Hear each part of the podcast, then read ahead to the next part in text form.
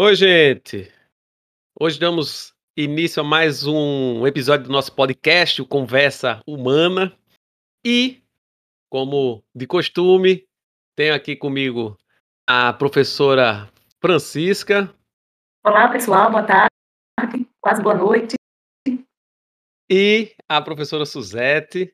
Beleza, galera? Tudo bem com vocês? O nosso tema de hoje vai ser a Amazônia. É, ultimamente ele tem levantado muitas discussões, tem ficado bastante em evidência, a mídia tem cobrido diversos acontecimentos relacionados a esse espaço, então vamos conversar um pouco sobre isso e eu passo a palavra para a professora Suzete. É isso. A Amazônia tem sido foco de muitos noticiários. Infelizmente, é, cobrindo aspectos que nós não gostaríamos de ouvir, né? sobretudo relacionado a desmatamento e queimadas. Né? Infelizmente, apesar de ser o nosso bioma mais famoso, mais extenso, como o professor Otávio falou, ocupa metade do território do nosso país, abrangendo aí nove estados brasileiros, a saber Acre, Amapá, Amazonas, Pará, Rondônia, Roraima, Tocantins, Mato Grosso e Maranhão, compreendendo aí um território de 5 milhões de quilômetros quadrados, sem falar né, na parte que está para além, né, no território que está para além do nosso país. É uma riqueza que contempla outros países, países vizinhos, como Peru, Colômbia, Venezuela, Equador, Bolívia, Guiana, Suriname e Guiana Francesa. Então, a gente, nesse contexto, a gente percebe, a gente cons consegue perceber a dimensão deste bioma. 60% está em território brasileiro, segundo dados do Greenpeace. E esses outros dados que eu coloquei aqui para vocês, vocês podem também conferir no site da Embrapa. Com relação à biodiversidade, nós temos aí 30 mil espécies de plantas, 311 espécies de mamíferos, 1.300 espécies de aves, 350 espécies de répteis, 163 espécies de anfíbios, e 1.800 espécies de peixes. De fato, é um bioma que necessita de nossa atenção, de nossa mobilização. Existem sites, inclusive o SOS Amazônia, que a gente pode acompanhar dados sobre esse bioma e sobre essa biodiversidade. E embora não nos alcance diretamente, como inclusive falei é, em turmas da segunda série, os problemas ambientais eles nos alcançam. Né? Embora a gente não possa agir diretamente, a gente não contribua diretamente tanto para é, o desmatamento quanto ações que favoreçam né, positivamente esse bioma, mas indiretamente a gente pode fazer muita coisa. Haja visto que os problemas ambientais eles são globais, é, e as nossas ações, consequentemente, têm repercussão global. Então, a gente pode fazer sim, inicia tem iniciativas é, que contribuem para isso, a gente pode estar tá acompanhando aí nas redes sociais para entender como a gente pode fazer isso. Uma das ações é, está relacionada a um dia sem carne, é uma das iniciativas por que isso? Isso, inclusive, é uma bandeira levantada pelo Greenpeace. Porque uma, dos principais, uma das principais atividades que destroem o bioma Amazônia é a pecuária. Então, o Greenpeace levanta essa bandeira né, de um dia vegano e aí estimula, inclusive, é, receitas né, nesse, nesse sentido, nesse aspecto de que as pessoas possam reduzir o consumo de carne e aí, consequentemente, reduzir o impacto dessa atividade no bioma Amazônia e né, no Brasil como um todo. Até os anos 70, desmatamento na Amazônia atingia apenas 1% da floresta. Hoje já se chegou a 18% da floresta, segundo dados do Greenpeace. Estudos indicam que 80% dessa destruição de cobertura florestal, sobretudo, é consequência da produção de gado, ou seja, da pecuária. Por isso, essa iniciativa. E são justamente as propriedades com atividades voltadas para a pecuária as principais responsáveis pelo fogo que vem transformando a floresta em pasto. Então, percebam como uma coisa tem relação com a outra. As queimadas é, que acabam provocando, né, são um dos principais poluentes né, da nossa atmosfera e provocam o aquecimento global, também acarretam em problemas neste bioma. Além de colocar em risco a, a rica biodiversidade, essa atividade, esse sistema de produção, contribui para a emissão dos gases de efeito estufa. E devemos considerar que, novamente, problemas é, climáticos globais, né, os problemas climáticos são globais e não locais. Apesar de que acontece apesar de acontecer localmente, mas ele tem impactos globais. Olha só, só pegando aí o que Suzette, né, a professora Suzette colocou, a gente tem situações bem interessantes, né? Como, por exemplo, a gente pensar nas pessoas que vivem lá, as pessoas que habitam aquele local, que são, em sua maioria, indígenas.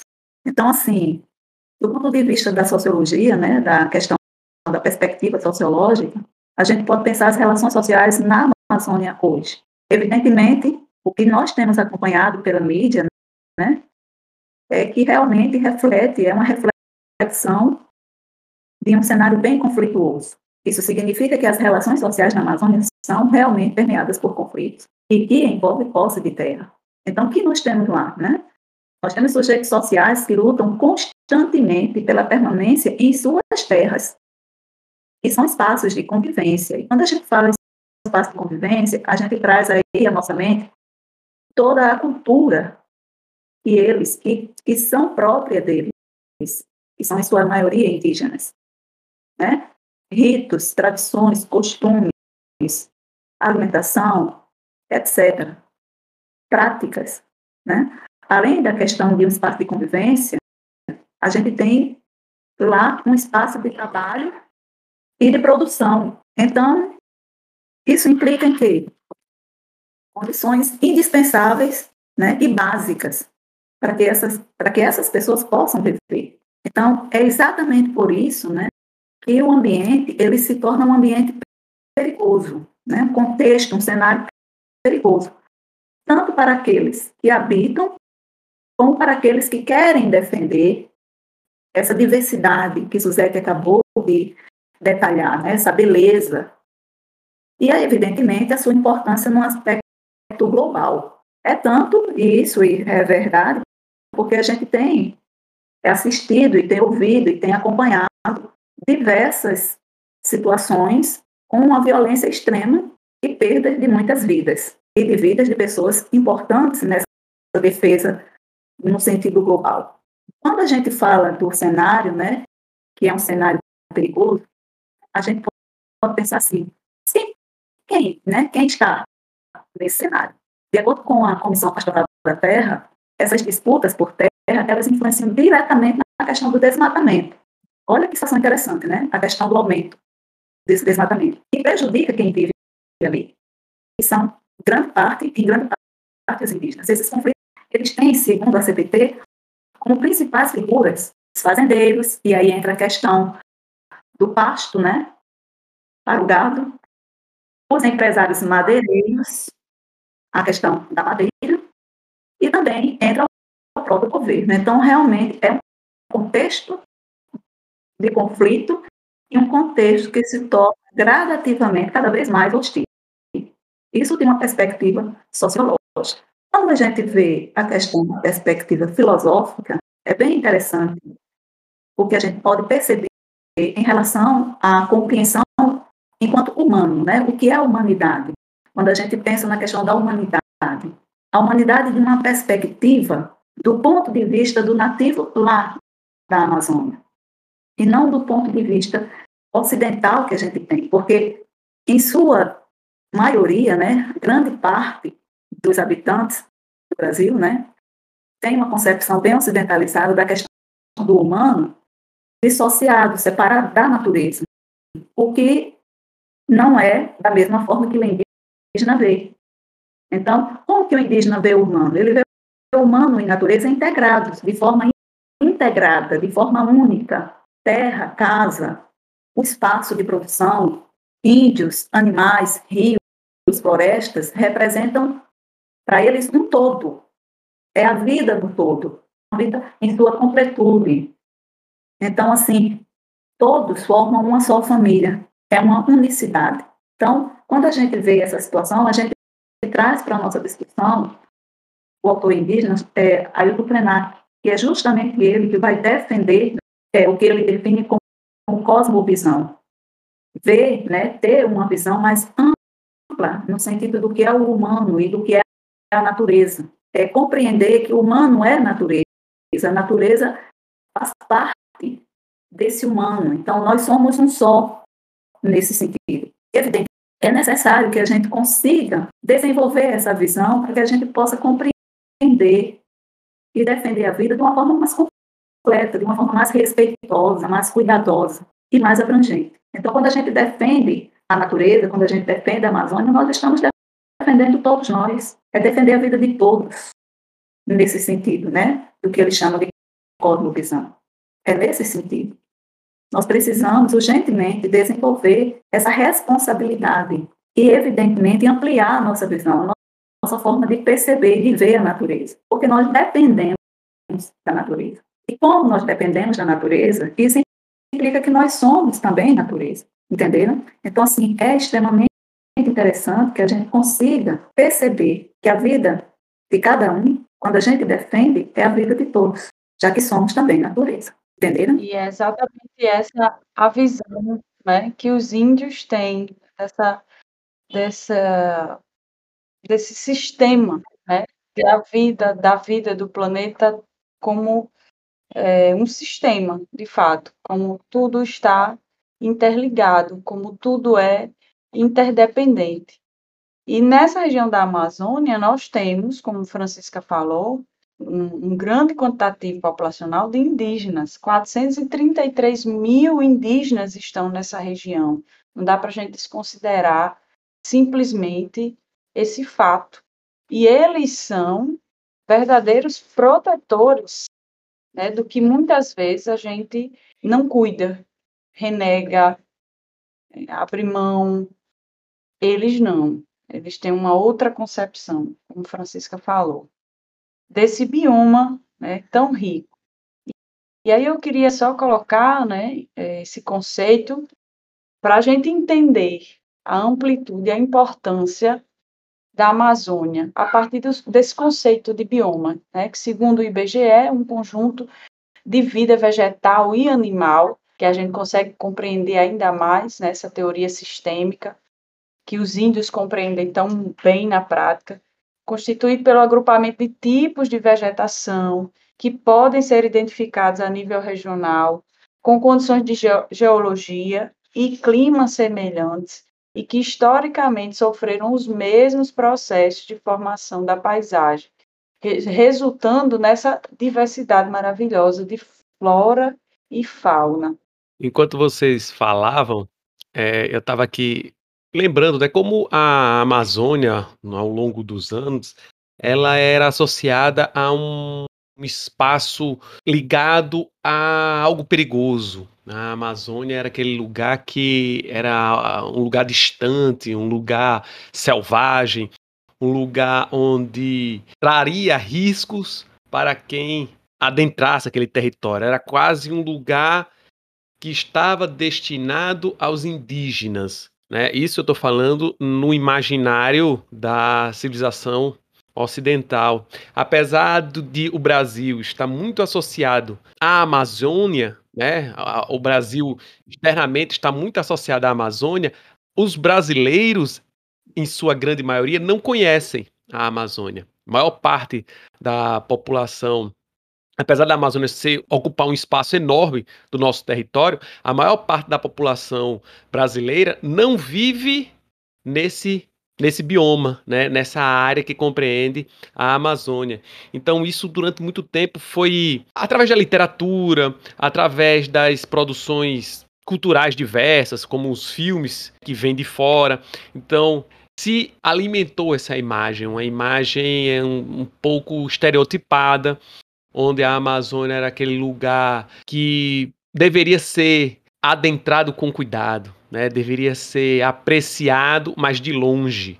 Essa área, ela passou a ser mais intensamente explorada, eu estou falando em termos econômicos, somente a partir do final do século XIX. Não que antes não tivesse exploração, essa exploração já existia há bastante tempo, mas a partir do final do século XIX e início do século XX, houve uma busca maior em relação às riquezas que essa esse bioma traria, tanto que aquilo que a gente conheceu, é, conhece por o surto da borracha, ou a, a, a grande exploração da borracha lá na região amazônica, no início do século XX, né, a partir ali do Tratado de Petrópolis, que foi assinado entre o Brasil e a Bolívia, onde o Brasil comprava o atual estado do Acre, né, no valor de 2 milhões de libras esterlinas, com o objetivo de explorar esse ciclo da borracha.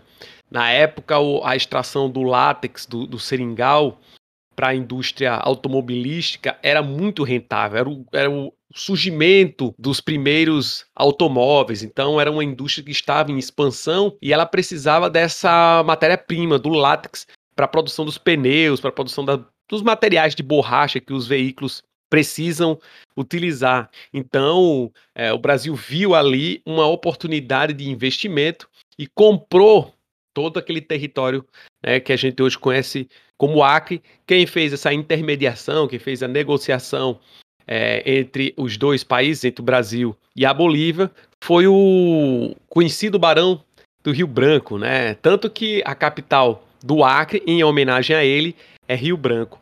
E a partir disso, essa região amazônica passou a ser mais explorada economicamente, chegando a ter incentivo né, do governo décadas depois, porque após esse essa, essa, esse ciclo da borracha, esse ciclo da borracha do que eu estava falando, foi muito rápido, né? ele é um surto.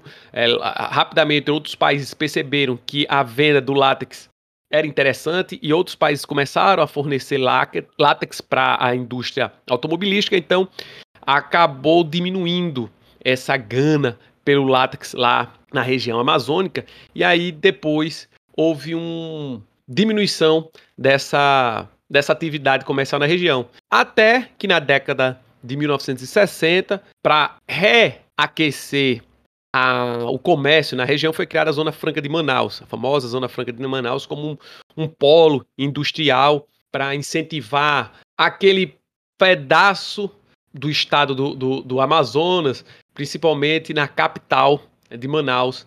E em seguida foi, foi feita, foi inaugurada a famosa Transamazônica, né? aquela é, estrada gigantesca que liga diversos estados até a região amazônica. Então, desde esse período para cá, essa exploração ela só só veio aumentando. Essa exploração econômica, essa exploração dos recursos naturais, ele só veio aumentando até os dias atuais, com toda essa repercussão, com todo esse contexto que eh, Francisca e Suzette trouxeram há pouco aí para a nossa conversa. Então, gente, para encerrar, eu queria deixar aqui o espaço para Suzete e Francisca fazerem suas considerações finais e se despedirem de todos vocês por enquanto.